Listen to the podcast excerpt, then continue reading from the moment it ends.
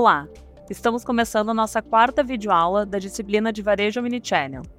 Recapitulando as videoaulas anteriores, falamos na primeira aula o que é o Varejo Omnichannel exemplificado, estratégias Omnichannel. Na segunda videoaula, o cliente Omnichannel, satisfação do cliente. Também falamos dos canais de venda, comunicação e marketing. Na terceira videoaula abordamos os diferentes tipos de dados e sua importância para o varejo Omnichannel, algumas análises que são possíveis de serem realizadas a partir dos dados diversos, que podem ajudar o negócio a evoluir, como resolver problemas e otimizar processos. Também falamos sobre algumas das tecnologias disponíveis e algumas futuras para o mercado. Hoje vamos começar falando dos cuidados que precisamos tomar. No podcast Desafios do Minichannel, abordaremos com um profissional do mercado quais os aprendizados que se tem e dicas. Confiram lá! Para o negócio mini-channel funcionar, existem diversas coisas que precisam ser feitas, algumas delas mais básicas ou urgentes que outras. Já existem também diversas evoluções que vão continuar a surgir a cada momento. Porém, é fundamental o foco para entender aonde se quer chegar. Uma maneira para isso é o planejamento, desenhar estratégias e objetivos claros para a empresa, para a atuação, para os produtos ou serviços, para as diferentes áreas, isso ajudará o negócio a continuar evoluindo e a elencar as prioridades. Muitas vezes, a vontade e o desejo de implantar algo novo, como utilizar uma nova tecnologia que surge, pode nos tirar do rumo que traçamos. E para isso, precisamos sempre voltar para o porquê de fazermos isso. Se isso está alinhado com a necessidade do negócio e se ele pode contribuir ou adicionar valor para melhorar algo. Vamos ao exemplo. O uso do WhatsApp para venda ou atendimento ao cliente já existe. Ele já é utilizado faz algum tempo, como no exemplo da marca Schutz, onde há o atendimento com o uso inicial do chatbot, para direcionar a mensagem para o atendente de maneira mais assertiva. Esse atendimento é mais prático para os clientes que preferem a utilização desse canal. Para Schutz, que já é uma marca premium, estabelecida no mercado e com consumidores fiéis e recorrentes, vale a pena fazer esse investimento, pois o canal WhatsApp pode ser um dos canais mais caros atualmente. Importante destacar isso, pois nem todas as empresas podem ter a necessidade de uso deste canal, ou podem priorizar outros canais antes de chegar no WhatsApp, que por muito tempo não foi nem utilizado comercialmente. Muitas vezes é melhor fazer o básico bem feito para depois evoluir. Isso se encaixa no varejo mini channel perfeitamente. É melhor começar com todas as coisas básicas, garantir que todas estão rodando bem, para depois evoluir para mais canais e canais mais caros. O caro não é um problema, mas é talvez um investimento elevado para uma empresa que não precisa realizar isso neste momento. Além de foco e prioridade, é fundamental ter cuidado e acompanhar o que o mercado está fazendo, para onde está evoluindo, assim como acompanhar o que os concorrentes fazem, não com o objetivo de copiar, mas de entender posicionamentos, estratégias e acompanhar movimentações. É possível aprender com os erros que o mercado pode estar realizando e também as oportunidades que já estão surgindo, mas sempre é necessário buscar a diferenciação. E a diferenciação pode surgir com uma inovação. A inovação funciona de diversas formas. Pode ser desde uma tecnologia diferenciada, um novo produto ou serviço, uma nova ideia, ou até uma revisão de processo que está acontecendo para melhorar alguma atividade ou necessidade da empresa.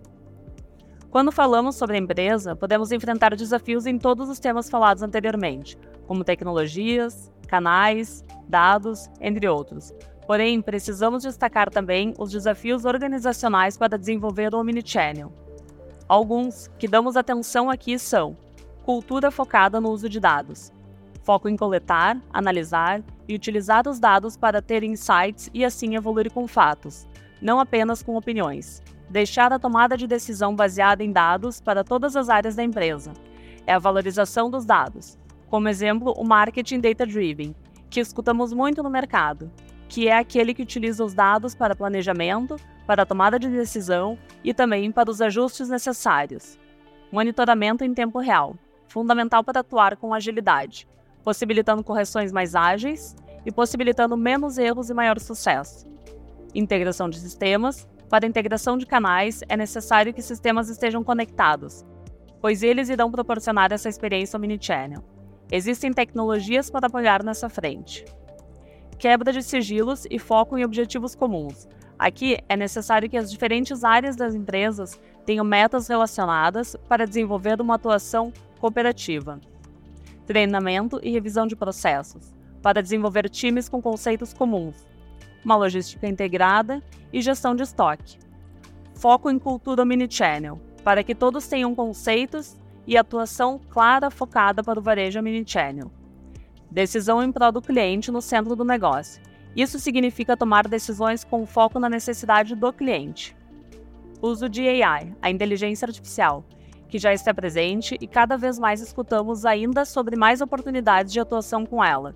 Aqui ainda não se sabe tudo o que será possível fazer, porém é fundamental lembrar que nada substitui o contato humano. As pessoas desejam interagir com outras pessoas. Retenção dos clientes. Muitas vezes as empresas se preocupam mais com a aquisição de novos clientes. Escutamos muito sobre o CAC, o custo de aquisição de cliente.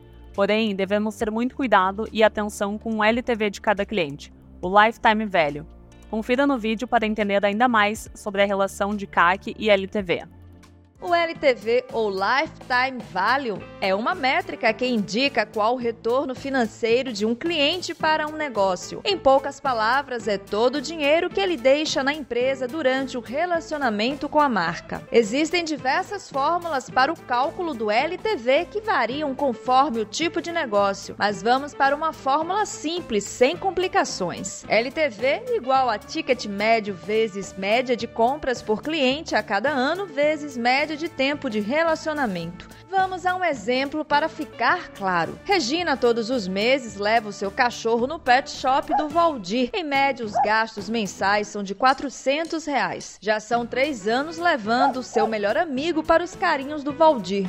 Vamos descobrir o LTV? LTV é igual a 400, que é ticket médio que a Regina gasta com o seu pet, vezes 12, já que ela vai todos os meses do ano, vezes 3, que é o tempo de clientela. Assim, o lifetime value da Regina será R$ 14.400. Conhecer a lucratividade possibilita que estratégias de marketing, inclusive as mais avançadas, sejam adotadas de modo que mais clientes sejam conquistados. Para que uma ação de aquisição de público seja considerada de sucesso, o LTV precisa ser pelo menos três vezes maior do que o custo de aquisição de cliente, CAC. Assim, se em um ano um cliente gasta 600 reais na minha empresa, o meu custo de aquisição de clientes não pode passar de 200. A conta é bem simples. Na hora de adquirir um cliente, você não deve investir mais do que ele custa para o seu negócio. Mas se o cliente consumir por um longo período, poderá valer a pena ter um CAC maior do que o ticket médio das primeiras vendas, já que a partir das outras vendas o LTV ficará positivo e o lucro também.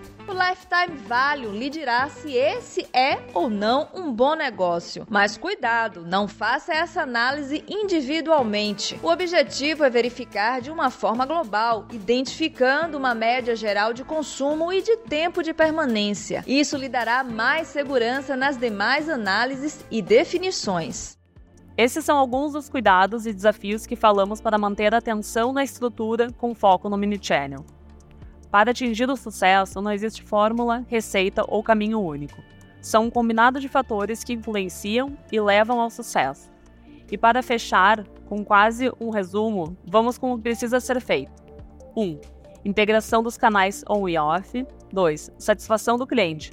É a busca constante. Conheça o cliente e a personalização pode ajudar na experiência, assim como outras estratégias de atuação omnichannel. 3. Estoque integrado entre os canais ajuda a proporcionar uma logística inteligente. 4. Inovação e tecnologia devem ser usadas no presente. Hoje já estamos atrasados para o que o mercado possibilita de evolução. 5. Análise de dados. Ajudará a tomar decisões e avaliar as ações de maneira eficaz. E sobre insatisfação, a provocação é que seja sempre um insatisfeito. Sempre há oportunidade de fazer mais ou melhor é necessário não se contentar com o que se tem e ser insatisfeito para constantemente evoluir. Não deixe de ser curioso com o que o mercado está fazendo. Nem sempre o maior player do mercado está fazendo o mais importante para o cliente, e aí entra a diferenciação. Além de ser fundamental ver o que o mercado de outros países estão fazendo. Nessa última videoaula, falamos sobre começar com o básico bem feito para depois evoluir. Cuidados e acompanhamentos constantes com os concorrentes, cuidados e atenção que precisam acontecer na estrutura organizacional focada na cultura omnichannel e data-driven, foco, priorização e cuidado com os objetivos e estratégias, e a provocação para sermos insatisfeitos para continuamente buscar a evolução. Não deixe de acompanhar os podcasts, desafios do Omnichannel e o que fazer, sobre os temas acima, e aprofundar o seu conhecimento no hub de leitura. Muito obrigada!